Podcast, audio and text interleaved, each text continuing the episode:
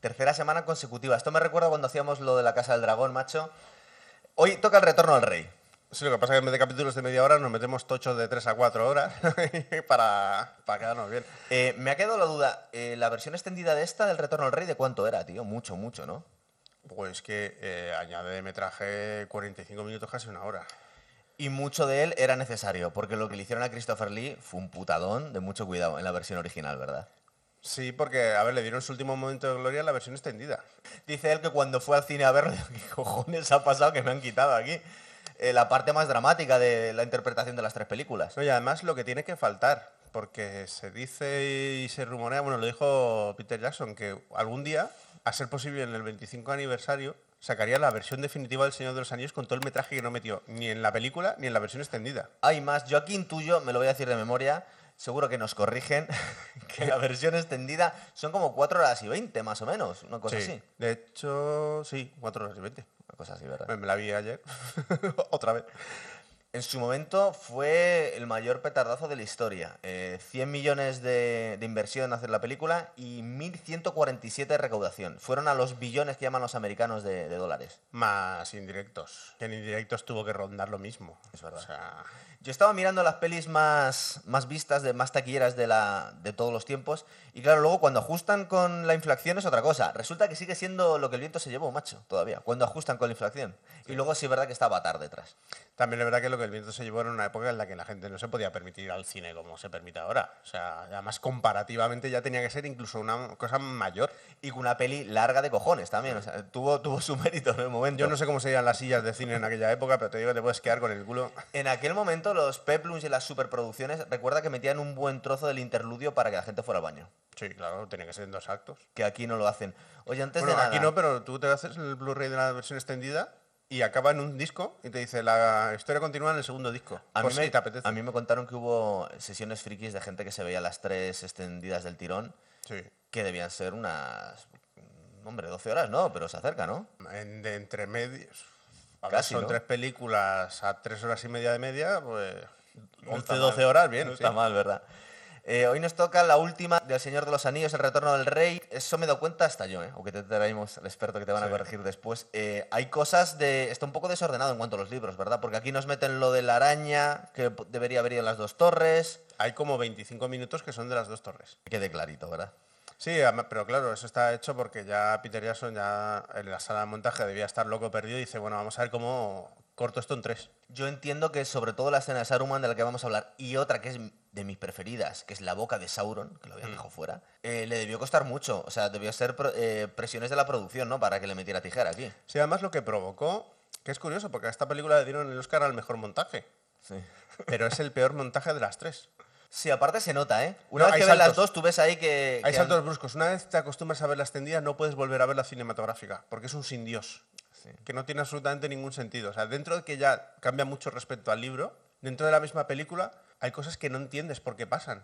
Se mencionan que se van a hacer cosas que luego no se hacen, pero luego misteriosamente aparecen. Y nos la vas a contar toda, ¿verdad? Sí. bien, bien. A ver, nos lanzamos porque hay mucha peli por delante. Lo que te pregunté en el anterior programa, aquí nos lo aclaran. Eh, ¿Cómo encuentra el anillo Smigol, verdad? Smigol y Digol. Digol y Smigol, sí. Eh, no, ahí no se murieron. ¿eh? Y se son, nota- López, son López y Pérez. Y se nota eh, la capacidad de corrupción del anillo, porque tarda, eh, yo creo que son segundos en, en volverse un hijo de puta, este Smigol. Sí, porque además, eh, digamos que el anillo ya lleva tiempo macerando su maldad. Se, se soltó del, del dedo de Isildur y dijo, bueno, esto hay que empezarlo de nuevo. Llevaba ahí cientos de años en el fondo del río, ¿no? El del río Alduin, sí. Y, y estos hobbits, suponemos que son hobbits, ¿no? Parecen hobbits. Tienen las orejas más puntiagudas que un hobbit, los pies menos peludos Venga que un hobbit. tronco. ¿Qué No, sí, sí, es como... A ver, es una... Ah, son como el hombre atapuerca, ¿no? Son pre-hobbits. Un poquito. Son el eslabón perdido. Sí, porque además el- una de las cosas que se ve de los hobbits es que no son tan permeables a la corrupción como Smigol y Digol. Son el eslabón perdido entre los hobbits negros y Frodo, ¿no? Pues este... Yo- son- es, son no, cosas así. es como, pues eso, como la- Para explicar. el eslabón perdido de los Sí, hobbits. total, vale. Eh, luego tenemos la escena que que justo al principio de la película es donde lo quitaron, la escena de Christopher Lee. Cuando llegan Gandalf, Aragorn, eh, Legolas y Gimli con Theoden a Isengard inundado. Y aquí es verdad que se ve en la edición, en la versión original un poco rara, porque aparece el Palantir flotando De y la no nos nada. enseñan a Saruman, es verdad. Además aquí eh, ya se ve a Barbol. Barbol efectivamente le dice que el mago se ha metido ahí en medio de la, de la torre y quiero que lo saque. Sí. Y en el libro lo que vemos es que están apagando los fuegos de Isengard. Esto que vemos en la película anterior de que tiran el dique y lo mojan todo, Sí. eso en realidad pasa en el retorno del rey y es a posteriori. Vale. Porque no hay manera de apagar eso y lo primero que hacen es hacen diques, reconducen el río y apagan los fuegos de Isengard. Pero no, comparado con todas las cosas que han cambiado, una tontería enorme. Y aquí lo que pasa ya, edición extendida. Vamos a hablar todo de edición extendida. Es que Sí, por favor. la cinematográfica es que no tiene ningún sentido. Simplemente hay que destacar que dos, de las dos escenas más guays, que tampoco son tan largas, las podía haber dejado de la original, tanto la muerte de Saruman como lo de la boca de Sauron, a lo mejor son 10-20 minutos, y ¿no? el ejército de los muertos también, También es está recortado si no se hace. Sí, bueno, eh, es inexplicable cómo llegan a los barcos, Sí, eso sí. De repente hay unos barcos que debe ser que los han cogido en un club de campo y navegando ellos solos. han No sabemos qué ahí. ha pasado con los piratas. Bien, pero vamos a centrarnos, que se nos va que es que mucho, es mucho follón de cosas que pasan en, este, en esta película. Eh, ahora entendemos por qué dejaron escarapa- escapar a Grima, ¿verdad? Es que aquí se supone que como es todo como una especie de confluencia, la gente deja escapar a un personaje porque saben que posteriormente van a pasar Es cosas. como veis en el futuro, igual que a Gollum No, la gente, la gente tiene muchas premoniciones aquí y sobre todo Gandalf y Aragorn. El resto no, o sea, los seres más normalitos como los Rohirrim no. Pero sí, Aragorn y Gandalf por supuesto. Entonces a Gollum le perdonan la vida como cuatro o cinco veces. Y al final, pues bueno, se ve que sí, que rentó. que hacía falta. Estaba ahí. Es verdad que el héroe más querido, Frodo, que toda la gente le adora y al final le salva la Tierra Media, pero último momento no. Tiene que ser Gollum, el que, es decir, al final se echa para atrás, justo en el último momento. Las causas-efectos que le gustaba hacer ahí a... Eso es el- los primeros plot twists. Los hizo, los hizo Por eso lo dejaron vivo. Entonces Grima, que no me acordaba yo, que resulta que había sido un jinete de Rohan también, pero estaba muy corrupto, no ¿no? jinete, era un hombre de Rohan. Hombre de Rohan significa que era un noble de baja estofa. Nunca ese no debió valer una espada en su vida. Pero también había sido corrompido por Saruman, ¿no? Sí, claro. Vale. Y esto que se dice de que Theoden le ofrece el perdón a Grima es cierto. Eso aparece en el libro. De hecho, Theoden es bastante misericordioso en general. Perdonó a los humanos traidores que lucharon en el abismo de Helm y quería perdonar a Grima. Entonces el flechazo de Legolas es un poco traición, ¿no? Porque encima que se carga Saruman... A ¿por ver, básicamente no, porque a Saruman le quieren sacar información. Se cargan a Grima por si acaso lo remata más rápido. Bien. Pero Esa bueno, es la aplicación de esta escena, ¿no? Entonces, en la versión original, lo que hizo Peter Jackson fue hacerse trampas y que todo lo contara en Palantir, ¿no? Que queda ahí debajo de, de la torre. Sí, primero lo coge Pippin, que es para que veamos ya ese carácter que tiene de lo toco todo como un niño pequeño. Gandalf sabe perfectamente lo que es el Palantir y por eso se lo quita. Y por eso técnicamente se lo queda y se lo guarda. Es la forma que tienen de descubrir los planes de Sauron, que es lo que pretendían sacarle a Saruman, ¿verdad? Sí, a- todo esto son piedras videntes. Eso son, todas estas piedras vienen de Númenor, de la isla que, que se inundó. Y básicamente eran piedras videntes. Lo que pasa que esas piedras videntes, pues digamos que le, las sintonizó Sauron de alguna manera para que provocase temas. Con Saruman lo único que era como un canal directo, porque le quería como un colaborador. Pero al resto, básicamente, las utilizaba para volver loco al que se ponía a verlas. Hay una pregunta friki por ahí dando vueltas. A ver, a ver si pues con ella.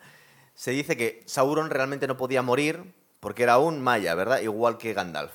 Saruman también. ¿Saruman muere realmente cuando se queda ensartado aquí con la rueda o, o podría Claro, el- vivir de otra forma? Él puede morir, lo que pasa que la única forma en la que se retorna es si el dios de la Tierra Media, Decide resucitarlo, ¿no? claro, porque tiene que continuar con un servicio.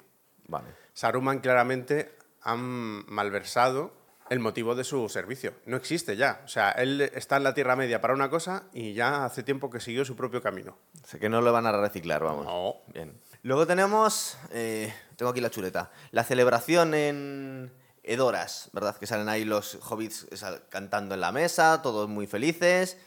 Eh, bueno, eh, Esto es del libro. Sí, esto esto sí está, está bien hecho y sobre todo hacen un guiño con la competición de bebida de, de Legolas y de Gimli. ah, cierto, que está en la versión extendida, me parece. Sí, eso creo eso que lo lo recortan, ¿verdad? extendida. Vale. Gimli y Legolas, en realidad, a lo largo de los libros, tienen una interacción muy bestia. Porque eso que vemos, lo de la cuando se dedican a contar los enemigos que matan en el abismo de Hel, Sí. están con esa tontuna durante mucho tiempo. O sea, están constantemente vacilándose. Y es uno de los puntos en los que son importantes en los libros y aquí pasan muy de puntillas, sobre todo Gimli. Es que mm, eran profundamente racistas los enanos y los elfos, ¿verdad? Entre ellos. Extremadamente, no, pero un odio radical. Porque se veían Se habían los- traicionado entre ellos, ¿no? Al colaboraron. eh, los enanos no ayudaron lo suficiente cuando Sauron reventó a los elfos de, de Celebrimor y compañía. Luego, los elfos no ayudaron para nada en la reconquista de Moria. ¿Es verdad? Entonces son como cosas muy complicadas que hay entre ellos. Pero estas metáforas de luchas entre razas y luego que al final acaban colaborando y haciéndose amigos. De hecho, escuchamos una frase entre Gimli y Legolas que dice: Nadie me dice que iba a morir al lado de un elfo. Pues ¿qué? ¿Y si fuera un amigo? Y le cambia el rostro. Todo eso se lo han cargado, como, tantas cosas con los anillos de poder, a la hora de meter razas que no estaban en el universo Tolkien, porque se carga un poco la finalidad que tenía en este momento. Es decir, no había necesidad de meter negros, chinos, tal, sino que él mismo, en la historia original, estaba contando estas diferencias entre razas y cómo se podían reconciliar precisamente uniendo enanos con elfos, ¿verdad? Ya lo, ya lo hizo Tolkien en su momento. Sí, porque además, eh, aparte de establecer diferencias físicas, establecían diferencias en cuanto a nivel cultural, nivel jerárquico e incluso capacidades a la hora de que si unos eran herreros y constructores, los otros eran magos eruditos curanderos. O sea, era como que lo que él quería era establecer las colaboraciones entre las razas. Era como que, que todos sabían hacer algo. Eso es un puede parecer un poco comunista. Y, y era mucho más bonito y elegante que la chapuza que hicieron, mm, que empezaron a meterlos ahí sin ningún sentido, pero bueno, así les quedó. Sí, bueno, y lo que nos quedará por ver. Porque Están saliendo los verdaderos datos de audiencia de los anillos de poder y ya no son tan buenos como dijeron en Amazon, ¿eh? No, pero los datos de Amazon además estaban eh, lanzaban bots que se dedicaban a ver las cosas. o sea que era, todo más falso, ¿verdad? Es que no se lo puede creer nadie. Es que estaban diciendo que estaban ganando a la casa del dragón y nadie no lo creíamos y luego ha salido que...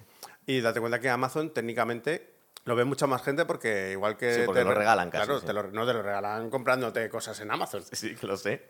Que lo sé, de ahí lo tenemos Entonces, todos. claro. HBO la gente lo paga para ver cosas. Amazon Prime dice, bueno, pues ya que me he comprado un, un disco duro externo, pues me veo los anillos de poder. No nos joda los patrocinios, Guillermo, que con los dos nos valen. Eh, el momento en el que, ¿quién es? Pippin eh, coge el, el Palantir cuando está durmiendo Gandalf y la lía parda. Aquí hay bastantes cosas ya que van, diferenciando saliendo, los ¿no? vídeos. Vale, cuéntanos. Pippin coge ese Palantir camino a Edoras. O sea, cuando están acampando, él lo coge y no es tan así. O sea, vamos a ver. Gandalf ya tiene muy claro. Lo que va a hacer Sauron, ¿no? Sí, y, y- y de hecho, lo primero que pasa es que Pippin y él se van a, a Minas Tirith. Una de las cosas que ocurre es que Pippin no conversa con Sauron. Pippin se conecta con otro Palantir que hay y básicamente se conecta con un capataz de Sauron porque lo que ellos pensaban es que básicamente Saruman ya había capturado a los medianos y lo que le están diciendo es traernos al mediano a Mordor. Luego ya tiene otras visiones y entonces aparece lo de Minas Tirith. No es tan, me ha visto Sauron, Sauron piensa que tengo el anillo. No, no todo el... Lo simplificaron bastante, ¿verdad? Sí. A ver, es que tienes que hacerlo. No, no, aquí, en general, Peter Jackson, sobre todo viendo lo que ha venido después, vamos, se le ocurrió, le quedó maravilloso. Todo lo que pudo hizo. Luego de que Aragorn toca el, el Palantir, le da un parraque y tal. Todas esas cosas son introducidas por Peter Jackson. A ver, luego te voy a ir contando porque lo que tienes que... Hemos llegado a este punto con las películas, Sí. pero hay muchísimas cosas que no tienen nada que ver con los vídeos, con los libros. Esto lo ha hecho Peter Jackson para que en su camino a la adaptación ha ido convirtiendo historias del libro a su gusto, para que todo tenga una causa-efecto, para poder meter más escenas, pero realmente las cosas no pasan así. Simplemente no contradice la historia general. Es lo único No, que hace. llega y los, el guion principal lo sigue, pero lo que pasa entre medias es muy a su gusto. Claro. De hecho, una de las cosas eh, que se diferencia mucho aquí, vamos a ver el tema del famoso de las almenaras que Ah, sí. arden y tal. Justo lo tenía aquí. Llegan a Minas Tirith, está Denethor totalmente enajenado también, es un mal bicho, y muchísimo cuidado, se ha enterado, recuerda que le dice, no hables de Boromir mejor. Sí. También es un boca chancla el hombre, justo, y lo suelta. Aquí pasan muchas cosas que parece como que son muy forzadas. A ver, El tema de Faramir. Faramir no, no tiene este rollo complicado que tiene con su padre. Denethor aquí, que es un pedazo de actor que le hemos visto en otras cositas como Fringe, le hemos visto haciendo de padre de, de Sherlock Holmes en Elementary. Es un tipo que ha aparecido en muchas cosas. John Noble es un pedazo de actor que te mueres. Pero eh, Faramir no aparece en los libros de esta manera. O sea, Faramir llega básicamente a Minas Tirith porque él está luchando en Osgiliath, pierde en Osgiliath e intentando volver a Minas Tirith porque se supone que aquí entre Minas Tirith y Osgiliath hay un muro defensivo. Pues antes de llegar a ese muro defensivo, aniquilan a toda la guarnición de Osgiliath y Faramir está a punto de morir. O sea, no hay este rollo de me has fallado. Y vuelve a hacer Boromir". una carga suicida de caballería. eso. Para nada. Vale. Aún la vez que consigue volver a Minas Tirith, ese hombre no vuelve ahí. Y me dices que lo de las almenaras es mentira. Las almenaras. Queda muy bien, tío. Las almenaras, el proceso lógico que sigue es que Denethor, todavía en un momento de lucidez, mira el Palantir que tiene Minas Tirith y ve que el enemigo va por él. Y él enciende las almenaras. Y, y de hecho, enciende las almenaras y manda un mensajero a Rohan. Y aquí se había negado y tienen que ser un hobbit en el último momento encendiéndolo, ¿no? Claro, le pone un arco argumental a Denethor chungo chungo. Le ponen peor de lo que Sí. fue. Vale. A ver, está desquiciado, zumbadísimo por las cosas que veía en el Palantir y sobre todo pues porque veía que se le iba de las manos el tema de Mordor, pero no es tan así. Para la construcción general que hace Peter Jackson, está muy bien. Sí. Pero te digo, Faramir es un personaje que es más insulso aquí, más inútil incluso. Participa en decisiones, pero no gran cosa. Fíjate, sale mucho más que. mm, Iba a decir que Ned Stark, que Boromir. Pero yo recuerdo que ya en el momento que no conocíamos tanto a este actor, a Son Bean, eh, siempre estamos echando de menos a Boromir. Y Faramir, que sale en dos películas, no tiene tanta personalidad. ¿no? Y luego en los libros sí que la tiene. Claro, aquí es muy poquita cosa. Claro, pues tú tienes que quitar capítulos. O sea, si te han dedicado un capítulo Tolkien a Faramir, el capitán de Gondor, tú solo lo puedes meter en una película porque te la tiran a la cara. Claro. Entonces tienes que buscar la forma de personajes sigan siendo principales, que aparezcan, que tengan un tal, pero quitarles importancia para que no te coman la película. Hay distintos cambios de, de historia, pero yo creo que aquí es buen momento para hablar de Sam Frodo y Gollum, ¿no? Aquí que ya nos hacen el salto también la película. Creo que en este momento están a las puertas de la, de la fortaleza del rey Nazgûl. Antes van pasando por Mordor y hablan de que eso antes eran tierras de Gondor. Eso es algo que- Mordor. Sí. Porque hay cosas que hay que explicar. Por ejemplo, se ven una, ven una estatua de un rey de Gondor que está despedazada y que le han puesto una cabeza falsa a los orcos y luego la puta. cabeza está en el suelo. Y se habla de eso porque eso es importante, porque esa fortaleza donde está el rey brujo, eso antes era una ciudad de, de Gondor. De hecho, era una ciudad técnicamente gemela de Minas Tirith. Se llamaba Minas Ithil. Pero cuando se lo quedó el rey brujo, lo convirtió en Minas Morgul. Entonces la maldijo y tal, pero estéticamente y a nivel eh, de arquitectura, técnicamente tenía que ser casi igual a No, pero es muy guay, tío. Van subiendo por las escaleras estas eternas. El paso de Cirizungol. Y hay un momento en el que Gollum encabrona a Frodo y a Sam. Les Sí. manipula, tirándole el pan, ¿no? Que quedan. Es que estos son muy golosos los hobbits. Sí, pero primero le mete mierda en la cabeza diciendo, es que este hobbit me tiene manía, amo y tal. Esto es de la película. Sí. O sea, esto jamás pasa en el libro. De hecho, eh, Frodo, Sam y Gollum entran juntos en el antro de Yalaranya. Y aquí la película entra por separado. Sí.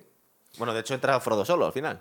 Sí. eh, a ver, el tema de Yalaranya en el libro básicamente pasa que luchan. Sam es como una.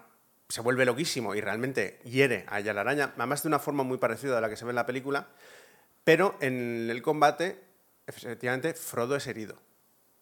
Y como está envenenado, pues está así y le da este parraque que le da. Lo han hecho más curioso en la película por una de las cosas que ocurre con ella, la araña, es que Peter Jackson la hizo de una manera muy concreta. Esa araña no existe ese modelo de araña. Ese modelo de araña es como la conjunción de tres o cuatro especies de arañas, porque Peter Jackson es aracnofóbico. Odia las arañas con toda su fuerza. Hombre, ahora que lo dices, está un poco humanizada. Hay un momento que le pinchan en un ojo y hace así como con un brazo Tiene frotándose. que estarlo, porque date cuenta que no es una bestia, no es una araña normal. O sea, esta ya la araña es la hija de una superaraña que había en el Silmarillion que se llama un Goliath. Y de hecho es como una especie de madre de todas las arañas que vemos en el Hobbit en el Bosque Negro. O sea, esas arañas que son inteligentes, que son enormes, son todas hijas de ella la araña. Resumiendo, era como un ser superpoderoso que Morgoth, el jefe de Sauron, le intentó utilizar para sus planes y tenía tanta ansia de poder que al final casi se come a Morgoth, ¿Esta araña? la madre de esta araña. Ah, la madre, que era más grande, suponemos. acojonantemente grande. De hecho, murió porque se consumía a sí misma. bueno, bien.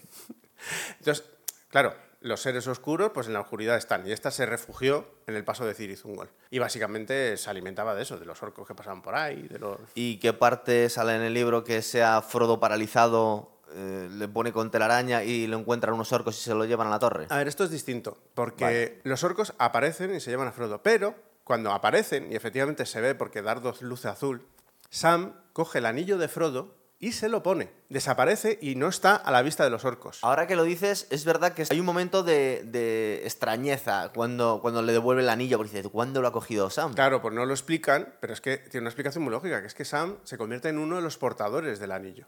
Y eso luego tiene una repercusión en cosas que ocurren en el libro. Pero aquí él se pone para ocultarse de los orcos. Y entonces, uno de los poderes que tiene el anillo único es que permite a los seres que no son oscuros, que no entienden la lengua negra, hacen que entiendas la lengua negra. Ah, y eso es lo que nos comentaste en el otro programa, que, que ahí se había liado un poco eh, la historia, porque claro, desde el minuto uno estaban entendiendo todo. los orcos orco. no hablan común.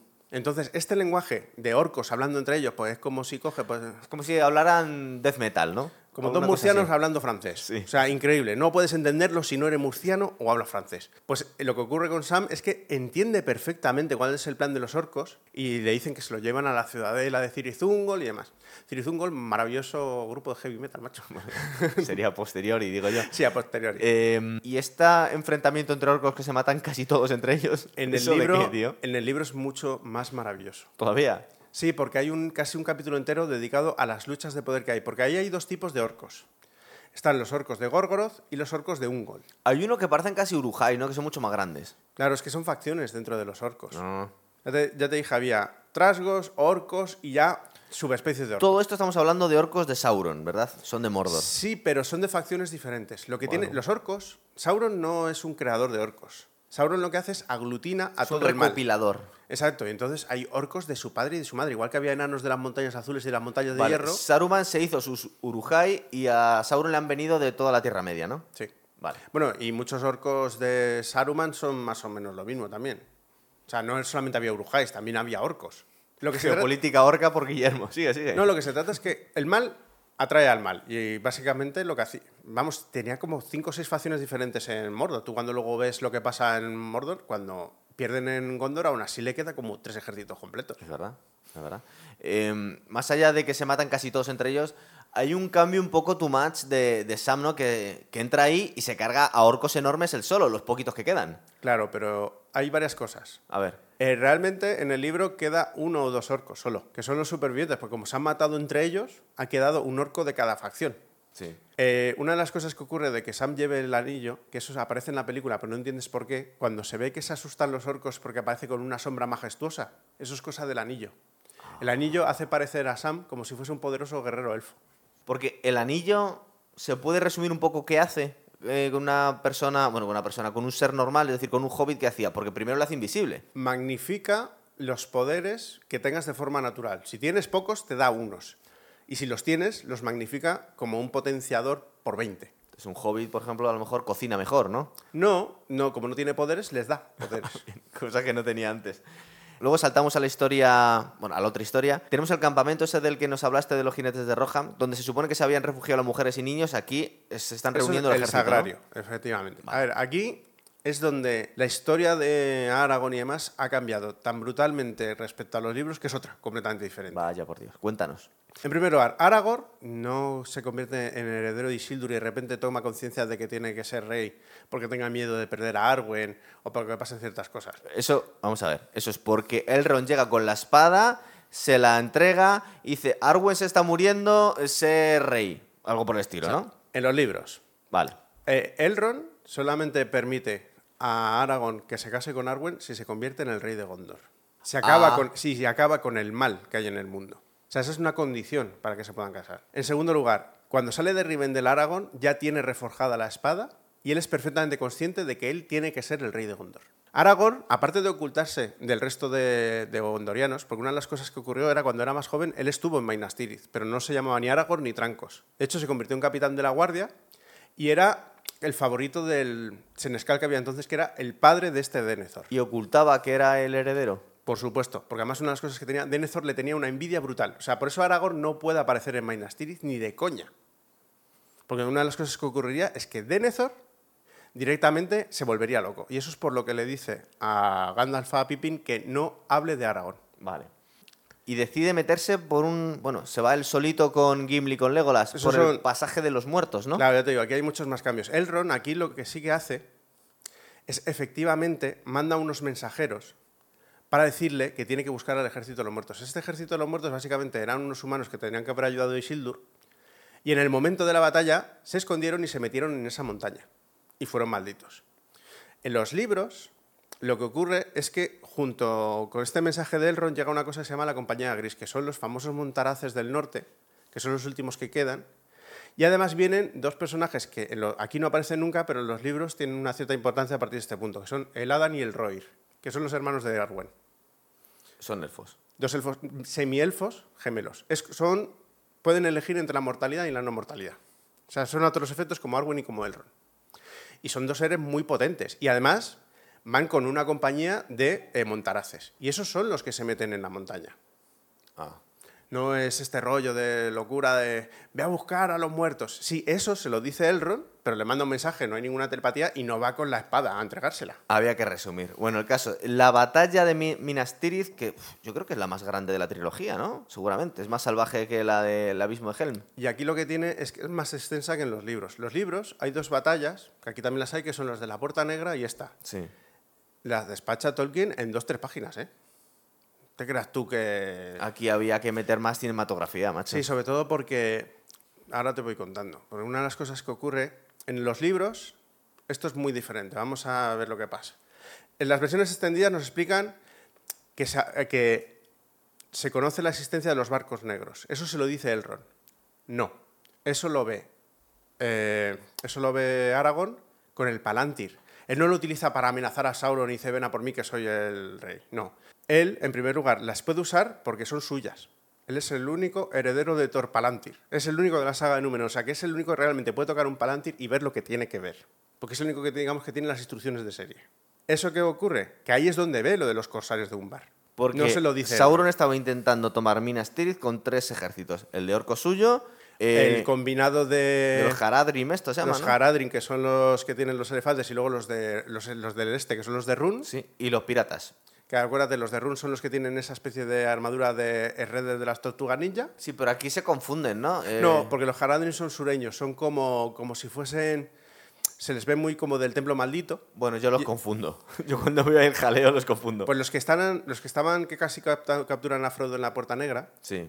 Esos son de Run. Esos no son Sí, Haradrim. sí, sí, eh, digo en la batalla. Ah, si no, lo la pero es que no se hace como en el libro. En el libro viene todo muy detallado. Aquí esto es un pequeño Claro, diosete. Entonces, lo que tú tienes que ver es que en los libros, este punto en el que, bueno, aquí se hace bien lo de que el ejército de los muertos sirve para acabar con los corsarios. Pero en la imagen que vemos de cuando ven a los corsarios se ve unas ciudades que están ardiendo. Esas ciudades tienen una importancia capital porque básicamente allá hay gondorianos. Una de las razones por las que casi no hay tropas en Minas Tirith es porque hay gente que está luchando contra los corsarios ahí. Ahí hay un ejército completo. Ah, Es el ejército de los feudos. ¿Qué ocurre? Que llegan estos con la- el ejército de los muertos. Una de las primeras cosas que ocurre es que huyen los corsarios, mueren los corsarios y huyen incluso los humanos. Sí, pero vamos a contar el desarrollo de la, de la batalla. Eh, van perdiendo los de Gondor porque les están entrando las murallas directamente ya los orcos. Esto está bien hecho porque realmente el fundamento que hay y el que se ve en el libro es que es una distracción. Sí. Que básicamente lo que pretenden es tirar la puerta abajo. Bueno, Esta- y de hecho la tiran y empiezan a subir. Sí, esta que vemos del ariete Sí. es calcado al libro. Se llama Grom porque es en honor a la maza de Morgoth. Y lo que se ve al final, que hay un tercer zurriagazo en el que revienta la puerta, eso es un hechizo mágico en realidad. Hay una, como una explosión que es un hechizo mágico que hace que reviente la puerta. Hay una diferencia muy brutal respecto a los libros. Aquí no se cuelan de repente unos trolls y se lía parda, no. Aquí aparece el rey brujo. Bueno, en la película también, ¿no? No, en el libro entra por la puerta. Ah, bueno, el otro está volando. Vale. que eh, si no ves la versión extendida, hay un momento en el que cuando Mizandrir salva, salva a los caballeros que estaban en los Gilead y tal, una de las cosas que dice, ¿y qué hacemos con el mago? Y el rey brujo dice que él se encarga. Guillermo está hablando de Gandalf para los amigos. Claro. Digo, para los no tan frikis que entendáis. Claro, entonces en las películas que no es extendida, dices, joder, ¿y en qué momento el rey brujo se encarga de Gandalf? De. En las extendidas sí, se ve de una forma distinta, se ve esa lucha que se supone que tienen, que le rompe la vara y tal. Eso es de las películas. Vale, en la película, en este momento, cuando parece que está todo perdido ya y está Denethor que se va a quemar él con su hijo, ¿no? Sí. Se va a meter en la. más o menos. Aparece la carga de caballería de Roham y cambia la batalla. En ese momento parece que van a ganar los humanos, ¿verdad? Sí, claro, porque... Los hombres, perdón. Porque básicamente se supone... A ver, esto es mucho más magnificente Sí. respecto a lo que es el libro. El libro establece las batallas como algo más académico y más militar. O sea, lo describe, como, aparte de que son orcos y trolls y tal, lo describe de una forma bastante más realista. Aquí vemos bastante más espectacularidad. O sea, realmente no han llegado tan adentro dentro de Minas Tirith. Han llegado al patio principal y en ese momento estamos situados en que el rey brujo está delante de Gandalf. Vale. Suena el cuerno. Y cuando suena el cuerno, el rey brujo decide darse la vuelta e ir a ver qué está pasando. Ahí Gandalf va a ir a por el rey brujo, porque es el único que puede luchar contra él, y en el libro, ahí es cuando Pippin le avisa de que a Faramir lo van a quemar vivo. Entonces tiene que decidir si se va por el rey brujo o si se va a ayudar a Faramir. Y se va a ayudar a Faramir. Eso también es en la peli. Pero muy distinto. Vale. O sea, Gandalf en ningún momento lucha con el rey brujo. Siguiendo la peli, para darle más dramatismo a la batalla. Ahora en este momento parece que van ganando los hombres. Aparecen los Haradrim, puede ser con los olifantes, Sí. y vuelve a cambiar las tornas de la batalla. Ahora les están machacando a los de Rohan. Y los que ac- acaban poniendo la guinda. Y bueno, primero, por un lado, está Eowyn y Pipín, que se cargan al rey brujo de. Hay un poco de coña. Aquí, ¿no? como muere, como muere Theoden, técnicamente. Bueno, es que no es así. No. O sea, Theoden, una de las cosas que hace es. Ellos realmente están ganando la batalla, o sea, están destrozando a los orcos. Y lo siguiente que hacen es irse a por los Haradrim. Hay una lucha entre el rey de los Haradrim y Theoden. Theoden acaba con él. Y tiene la mala suerte de que. Bueno, mala suerte. Aparece el rey brujo y una de las cosas que ocurre es que se le encabrita el caballo, lo tira y lo aplasta. Bueno, eso sale más o menos, ¿no? Aquí lo coge, lo lanza a tomar por culo, Bueno, le mete cuatro el caballo le aplasta. A ver, espectacularidad cinematográfica. El resultado es el mismo, aplastado por su caballo. Sí. Eh, y el rey brujo es muerto por Eowyn y Pipín, puede ser, no, y Merry. Y Merry. A ver, esto tiene un sentido. Hay una profecía que la conoce el rey brujo, que esa la lanzó precisamente. ¿Te acuerdas de que hablamos de un señor elfo que era el que tenía que haber sido Arwen en la película? Ese me dijo que el rey brujo no podía morir a manos de ningún hombre.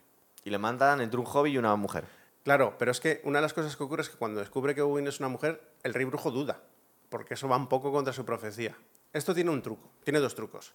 Los Nazgûl, una de las cosas que su mayor poder, aparte de la lucha física, es que esos gritos que hacen, efectivamente, a los hombres, sobre todo al sexo masculino, tiene una cosa que hace que les inspira un miedo atroz. Le pasaba mucho a los hombres, le pasa menos a los hobbits, aunque sean masculinos, porque tienen una resistencia natural a la magia que no tienen los hombres. Los hombres no tienen ninguna.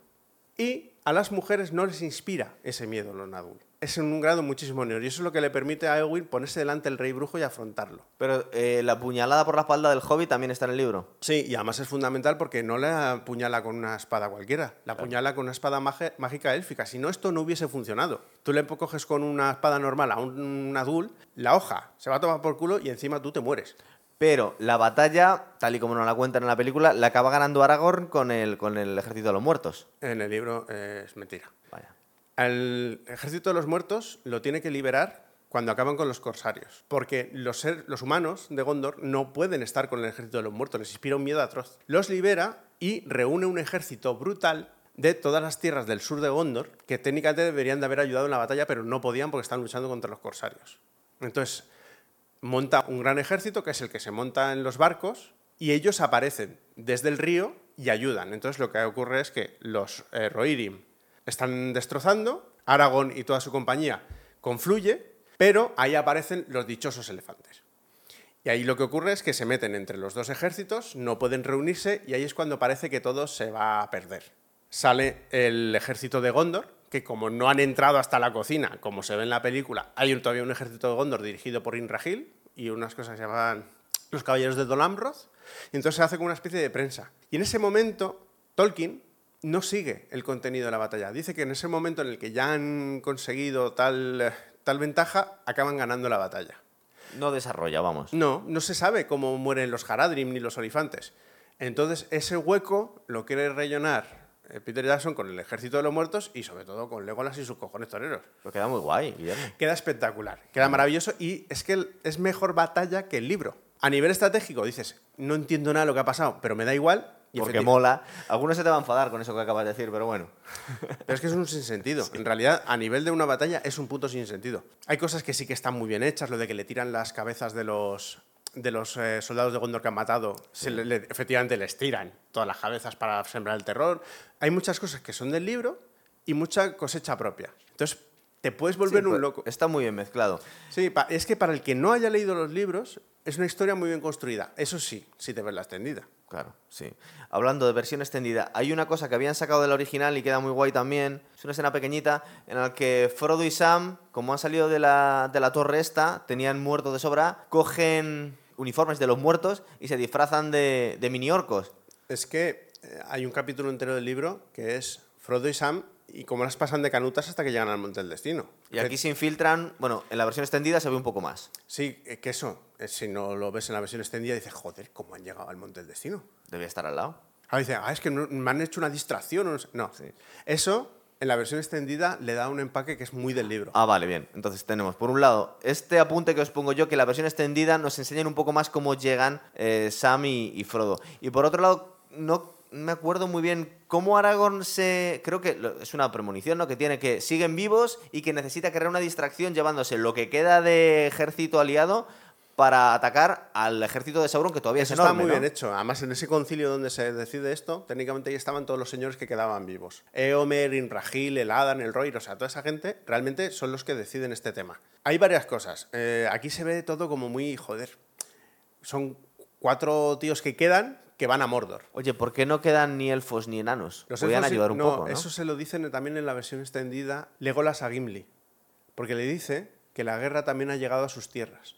Ah, Y eso es verdad. Tanto los elfos como las otras civilizaciones humanas como los enanos están luchando contra sus orcos y sus terrores particulares. El mal está en todos lados, por mucho que lo concentrase Sauron. O sea, había los orcos de Moria, probablemente saldrían a arrasar otras eh, regiones. Hay núcleos, aparte todos los orientales no estaban ahí, estarían luchando contra otros hombres. Realmente la guerra en la Tierra Media era como una guerra global. Lo que pasa es que lo que nosotros vemos es la batalla de Minas Tirith. Y la última batalla, que es verdad que no se ve tanta batalla, porque al final es como.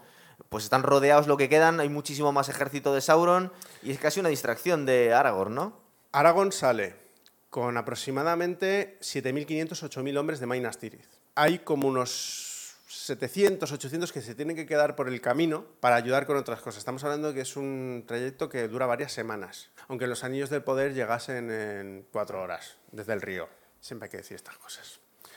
Y realmente la batalla aquí es muy minimalista, o sea, se ponen en medio y dejan que le rodeen los orcos. No, ahí había como muchos montículos, muchas montañas y se crea una estructura tipo William Wallace. O sea, estamos hablando que había muros de lanzas, estaba todo súper organizado. Pero oye, el, el estenón este que nos habían quitado, el de, la bo- de la boca de Sauron, que además estéticamente es increíble la producción que ha hecho. Es, parece que está de Hellraiser, ¿verdad? Es un rollo ahí sadomaso gótico súper En el guay, libro no tío. está descrito así, a mí me mola mucho esto, porque realmente la boca de Sauron es un numenoreano. Sí. Es un primo de Aragorn. Lo que pasa que aquí se llamaban numenoreanos negros. Eran los únicos hijos de Númenor que sobrevivieron, que eran acólitos de Sauron. Y además mola mucho por la información que nos da, porque se supone que es la boca de Sauron, está hablando Sauron a través de este tío y nos damos cuenta de que está enterado de muchas más cosas. Es decir, y de cómo manipula el hijo puta. Primero, sabe perfectamente quién es Gandalf, quién es Aragorn. eh, se ha quedado con la cota de mallas de Frodo que la han encontrado por ahí. Los no se me acuerdo si era la cota de malla, pero desde luego los enseres de Frodo sí, que llegan a sí que llegan a la boca de Sauron. Lo que no cae, el gilipollas, es que no tienen al mediano y que sigue por ahí dando vueltas. Claro, que es que ese es el momento cuando parlamentan con la boca de Sauron, cuando ya Sauron empieza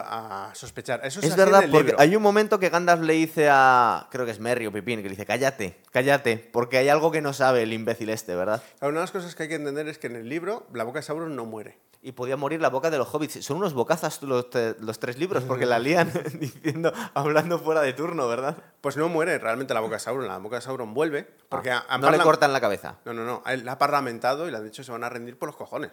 Entonces vuelve y ahí ya es cuando Sauron empieza a sospechar porque él ha movilizado a las tropas. Aquí se ve cómo gira el faro de la torre. Esta, esa torre me dijiste que no existía. ¿Dónde estaba el ojo La de torre Sauron? existe, lo que no existe es la representación de Sauron encima de esa torre. Ah. Y ese ojo que es como un faro enfocando allí, eso no. no, es poder. A ver, el ojo de Sauron es metafórico, aquí lo hacen físico para que se vea constantemente la presencia de Sauron. Ese ojo está descrito así, pero nunca está encima de una torre, como un faro. Bueno.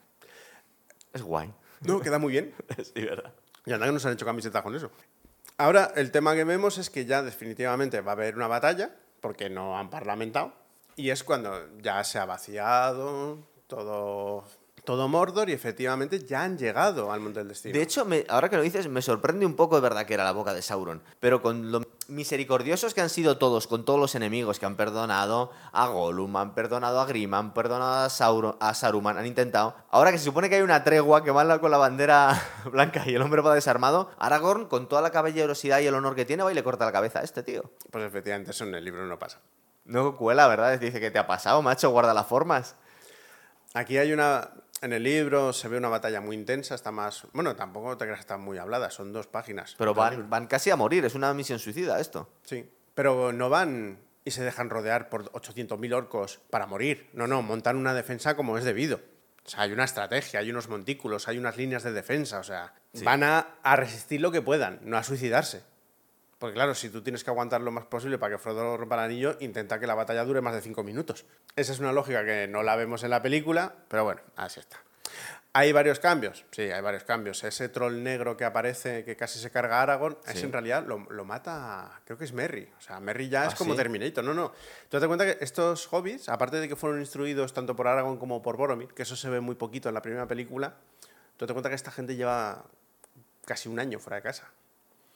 ¿Sabes lo que me acabo y han de- luchado, ¿eh? Han Lo que luchado. estoy recordando, que igual que en la versión extendida de las dos torres nos explicaban cómo crecían los hobbits tomando el Sí. agua esta, creo que eso lo omiten en las versiones originales. Es decir, que esa parte de los diálogos de las, de las dos películas que van a venir después lo, lo evitan y lo meten en las versiones extendidas para que tenga un poco más de sentido. Es decir, que si te ves la versión original, a lo mejor ves a los hobbits un poco más grandes que el resto, Sí. pero no dicen en ningún momento, oh, estás más grande. Y eso sí lo meten en estas otras, claro. Porque es que no solo son Terminator, es que han crecido. Sí, sí, están más fuertes y están más altos. Que bueno, están más altos para el baremo de los hobbits. Son casi como un enano, ¿no? Prácticamente. Que además es que en los libros sí que se hacen muchos comentarios sobre la altura de Merry y Pippin. Claro. Porque es que es un detalle que salta mucho a la vista. O sea, te, te tiras ahí un año mm, con unos pitufos y de repente dices, coño, que ahora me llegas por aquí. ¿Qué ha pasado? Sí. Efectivamente. Bueno, pues ahora estamos en ese punto. La batalla respecto al libro, una de las cosas que respetan mucho y está muy bien hecho es lo de las águilas. Es verdad que se enfrentan a los bichos alados de Los los. ¿no? Que bueno que les falta uno porque el rey estaba muerto. Está muertísimo. Y efectivamente es en el momento en el que se supone que van a ir a por Frodo y por Sam. Sí que está muy bien hecho, es así en el libro. Y exactamente las águilas aparecen en ese momento. Eso, inmaculado, perfecto. Y la subida agónica al monte del destino de estos dos, Sí, que parece que están ahí. Es así de angustiosa y realmente pasa todo como tiene que pasar. Aparte de que ya hay un momento en el que están faltos de agua, de comida, desde hace ni se sabe el tiempo. Están medio muertos y moribundos cuando A, llegan al a mí al me este recuerda la escena de desafío total de Choache ahí tirado en el volcán de Marte, tío, porque están, están un poco igual, ¿verdad? Solo le falta que se les salgan los ojos de las Sí, órbitas, ¿no? Están las mismas. Pero luego entra con mucho brío Frodo ahí en las puertas de, de la. Bueno, ¿dónde, ¿dónde entra, tío? Porque vemos unas puertas muy ornamentadas, pero hay casi un mirador hacia la lava del volcán. Ahí técnicamente es donde estaba la forja, Ah, eso te iba a decir yo. donde Sauron hizo el anillo único. Claro. Y sea, era el único sitio con suficiente poder para destruir el anillo, ¿no? Porque fue donde se creó. Esos fuegos sirvieron para crearlo, son el único fuego capaz de destruirlo. Y el anillo se resiste a morir porque justo se da la vuelta a Frodo en el mismo sitio que se dio la vuelta, ¿cómo se llama? ¿El Endir, puede ser? No, Isildur. Isildur. Claro, porque es el momento ya. El anillo ahí es más fuerte. Pero el anillo es como si tuviera conciencia propia, porque Tiene se da cuenta de cosas antes que Sauron, incluso, ¿no? Tiene conciencia propia. Es un trocito de Sauron. Ah. Independiente de alguna forma, ¿no? Sí. Sí. Es independiente, pero es la esencia de Sauron concentrada en un anillo mágico. Y claro que tiene voluntad. De hecho, ha estado puteando a todo el mundo durante tres películas eh, y, ve- y 27 y 27.000 cosas. Entonces, claro, esta escena respecto al libro es calcada. El momento que justo al final, cuando Frodo tenía que destruirlo, se lo piensa mejor y dice, no, para mí, me lo quedo. Efectivamente, le, le, le muerde el dedo y se lo arranca a Gollum. Todo eso respecto al libro es perfecto y maravilloso. Yo creía recordar que Gollum se tropezaba y dice, no, es que se vuelven a- se ponen a pelear los dos otra vez, una vez que lo tiene Gollum, ¿verdad? Claro, es que eh, efectivamente Frodo furioso empuja a Gollum. Sí. Pero ya enajenado, o sea, Ahí está enloquecido, ahora ya no le quiere, le quiere matar ahí. le quiere matar. Bueno, claro, le ha quitado su tesoro y encima le arranca un dedo, joder, pues ya lo tienes todo. Sí. Y queda, queda maravilloso el- la caída de Gollum, cómo se funde el anillo. cómo El anillo mola un montón porque se queda y hay una especie de costra sólida en la que no se quiere destruir, ¿verdad? Es Claro, como pero que, el ya- anillo se está resistiendo. Pero cuando ya el fuego entra, Sí. se ven los caracteres, que eso es algo que ya vimos en la ¿Eso película. es élfico? ¿o es... Es élfico. Es lengua negra, pero escrita en élfico. Mm. Y entonces es en ese punto en el que dices, ¿ves? Ahora ya el fuego ha activado el anillo, pero claro, es tanto que hace... y se va. Lo que vemos de cómo revienta Sauron. Sí. Vale. Bueno, Hay aquí- vídeos, ¿eh? Internet largos explicando esto, madre mía. Sí. Se han hecho tesis. Pero aquí hay algo que hacen muy bien, que es el ver cómo los orcos de repente huyen. Una de las cosas que ocurren es que los orcos y los trolls son estúpidos. Sí, de hecho, cuando están infiltrados eh, Sam y Frodo, parece que estás en Walking Dead. O sea, no Mm. son tan tontos que parecen zombies, ¿eh? Es que se mueven por la voluntad de Sauron. Ah, Entonces, cuando pierden el guía, sí. se vuelven a convertirse en los infraseres estúpidos que eran. Y cobardes, porque salen huyendo aterrorizados. cobardes. Pero eso ya se ve en, en el abismo de Helm. En el abismo de Helm, en cuanto ven que van a morir, salen corriendo. Lo que pasa es que se meten luego en una ratonera. Pero aquí que eran mucho más, aún así salen corriendo. Porque han perdido su guía, han perdido su eje, ¿dónde está y por qué se está cayendo todo? Lo de la caída de la Puerta Negra, las torres y demás, igualita que en el libro. Se cae la mitad del ejército de orcos, se desploma ahí en... Sí, porque todo eso es creación del anillo. Entonces todo lo que ha creado el anillo se va junto con el anillo. ¿No lo había hecho la presa esta de mierda de los anillos de poder? Nah. No, vale, ya, ya sé que no. Te vuelvo a La ley- preguntar. las leyes geotérmicas no van así. Entonces, claro, esos seres absurdos, ridículos, de repente deciden huir. Aquí pasan varias cosas, porque eh, todavía había orientales, todavía había gente de Run. ¿Sí? Eso mueren. Eso es el ejército que se queda de Aragón, se queda y siguen luchando y, y les dan, les dan. O sea, hay más batalla. O sea, aquí hay más esto. batalla, ¿no? Sí. Y bueno, esta parte que se quedan en los restos, no, porque claro, el, el volcán estalla y se refugian Sam y Frodo en un peñasco ahí de mala manera y le rescatan las águilas. ¿Esto Sí. también está correcto? Vamos así como viendo a ver cuántas partes están bien y cuántas están mal. A ver, todo esto es que no puede haber lugar a dudas, porque está así descrito y tal. Lo que tiene es que luego aquí esto se convierte en algo muy difuso. O sea, todas las cosas pasan muy rápido, que si me caso, que si no sé qué. El final estamos hablando ya, sí. Es muy aturullado y es extremadamente diferente respecto al libro. Ah, sí. Sí. Vemos a Sam que teníamos dudas todos sobre su sexualidad que se casa con la tabernera. Sí, aquí hay varias cosas que importan. Una es el tema de la coronación y demás. Ah, sí. Arwen llega ahí, efectivamente, y llega de la mano de sus hermanos, que han estado en todo el libro dando caña, aquí no, y llegan de mano de sus, de sus hermanos en la Daniel Roy, van a buscarles, porque no es un sitio, no es una travesía segura precisamente de Rivendell hasta Gondor, ya se ha visto. Efectivamente aparecen aquí, y aquí el libro, vamos, en la película pasan pocas cosas, que es la coronación, que los hobbits vuelven a la comarca. Arwen llega para ser la reina de Gondor, ¿no? Y eso es eh, perfecto, totalmente cierto. ¿Y lo van a aceptar a una elfa como reina? Sí. Bueno. Ahora mismo lo que diga el jefe. O sea, después de lo que ha pasado, lo que diga el jefe. Es que como eran tan especialitos con las razas y con los con las herencias y A esas ver, de cosas. primeras, Arwen es medio elfa. Es elfa y humana. Además, en cierto modo, de linajes parecidos. Porque la parte élfica de Aragón es muy lejanamente, pero también es familia de, de Arwen, de Galadriel y de toda esta gente. Vale.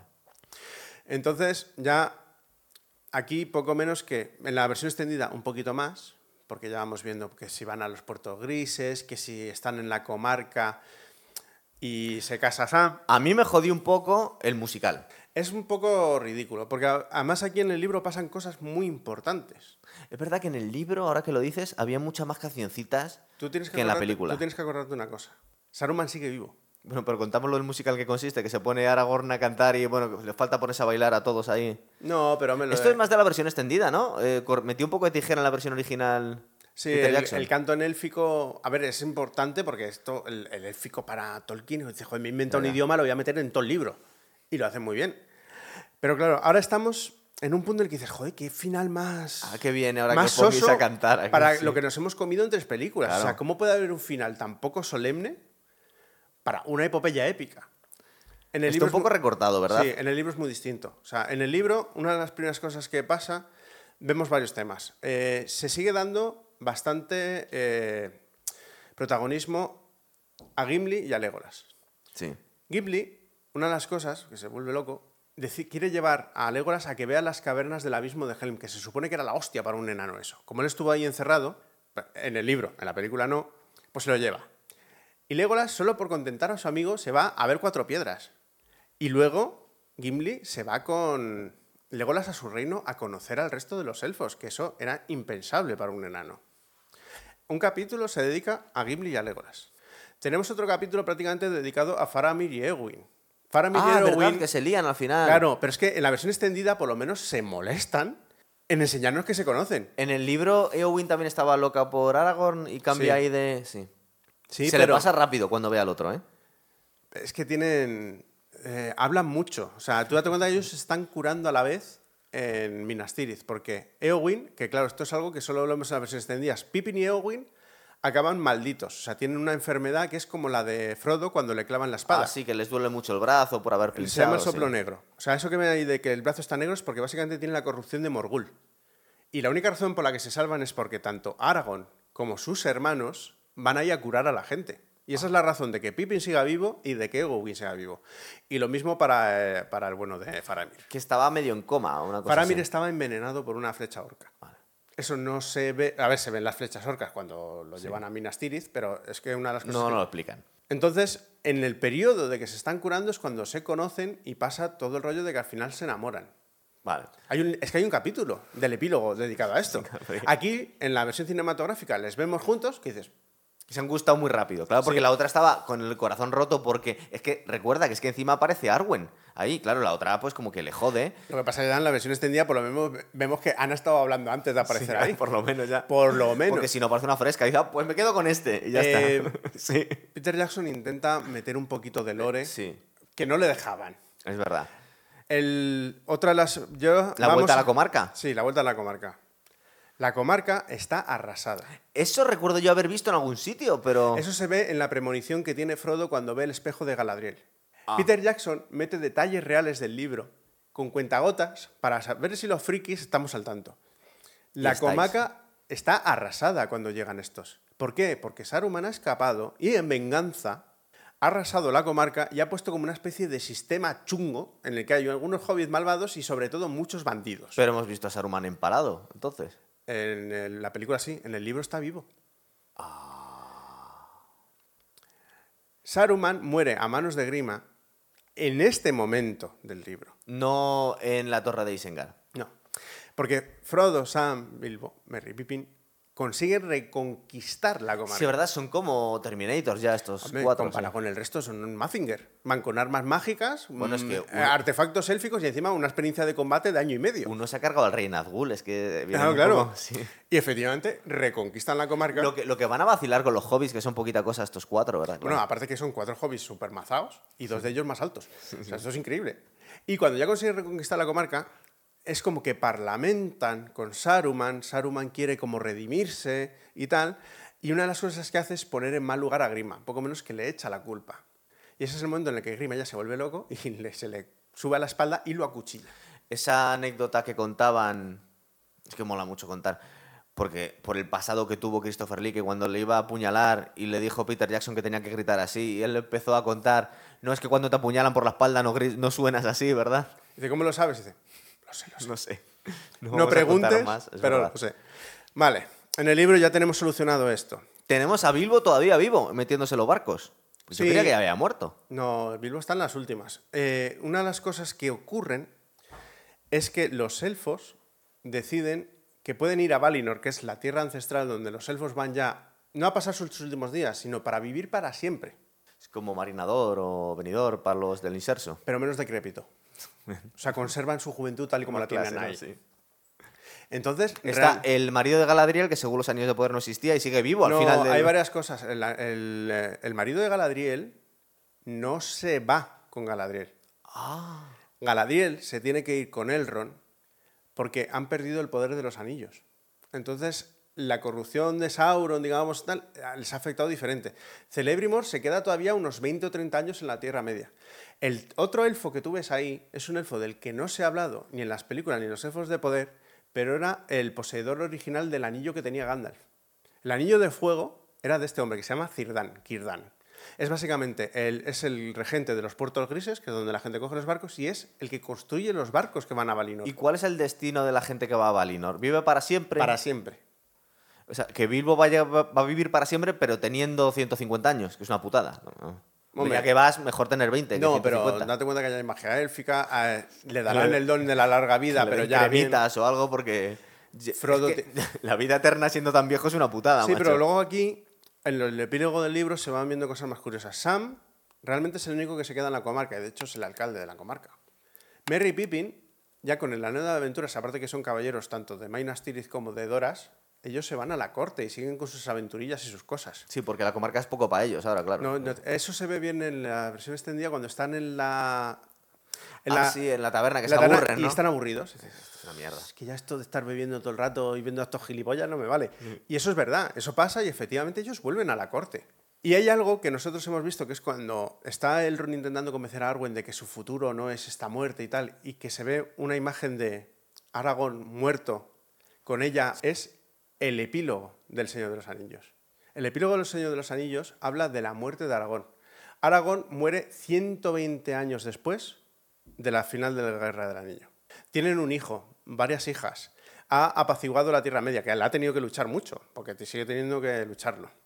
Y Arwen, en ese momento, decide que no quiere seguir viviendo sin él. Ella podría haber seguido otra vez a los puertos grises y haber seguido siendo inmortal. Ella llega a un momento en el que vuelve a Rivendell y muere en Rivendell. Eh, para terminar, Frodo y Bilbo son los únicos que se van entonces. No, acaban yéndose prácticamente todos para allá. Para allá. Merry y Pippin mueren en Gondor. De hecho, están enterrados al lado de Aragorn. Ah, bueno, que nos estás contando cosas que pasan mucho después del final de la película. Ahora Claro, mismo, ya, porque claro. ya se lo comen, pero es que El Señor de los Anillos tiene un prólogo acojonante. Estoy Y recordando... nos dice cómo acaba la En la versión extendida, está viendo, y hay como media hora de final, ¿eh? Aún así, en la versión extendida. Yo no sé si se queda corto. Y Un está, momento, está cambiado. hay que terminar la historia, Guillermo. Claro, pero eh, lo que no puede ser es que hagas un retrato de personajes y de Y lo repente los un poco así. entonces Tolkien les dio un final a todos. Legolas y Gimli acaban en Valinor también. ¿Por qué? Porque Gimli, ¿Gimli puede ir a Valinor? Bueno, sí. Gimli, no, Gimli se considera oficialmente como un amigo de los elfos. Y Entonces, puede se le permite ir a los puertos grises al final. Se van Legolas y él. Al final, toda la comunidad del anillo, lo que acaba pasando, incluso Sam, en sus últimos días acaba también ahí, porque él fue portador del anillo. Durante poco tiempo, pero portó el anillo. Es como un club exclusivo, ¿no? Digamos. Que es- puede parecerse un poco a ese club exclusivo que tenía Tolkien con sus amigos de Oxford. Siempre ahí hay mucha metáfora, mucha alegoría. Los únicos de la comunidad del anillo que mueren son Boromir, Aragorn, Merry y Pippin, Sí, pero Merry, Pippin y Aragorn de viejos. de viejos. Vale. Y, y muy bien vividos. Bien, bien. Pues vamos a dejarlo aquí. De los Anillos de Poder no vamos a hablar más. Pero bueno, vamos a sacar más temporadas. sí, cuando salga la temporada 2, destrozarla. mira, yo voy a venir aquí y voy a soltar todo el amor que solté en la primera y puede que más. Bueno, no sé. Eh, De hecho, hombre, supongo que se va a hacer porque la tienen ya medio rodada. Pero ahora, eh, tercera temporada parece ser que no va a haber. Pero bueno. Porque están... Mm, a ver, se supone que van a hacer un esfuerzo importante de intentar recuperar a la base de gente con la segunda temporada. Es decir, Sí. van a hacerle caso a los libros. Pero es que el grado de destrozo Claro, de la primera temporada hace que Eso no tiene remontar arreglo, eso claro. No tiene arreglo posible. complicadísimo. Total. Bueno, chicos, pues lo dejamos aquí y nos escribís todas las cosas que creéis que nos hemos metido a las la hayamos Yo creo que no muchas. Vale. Venga, venga, hasta luego.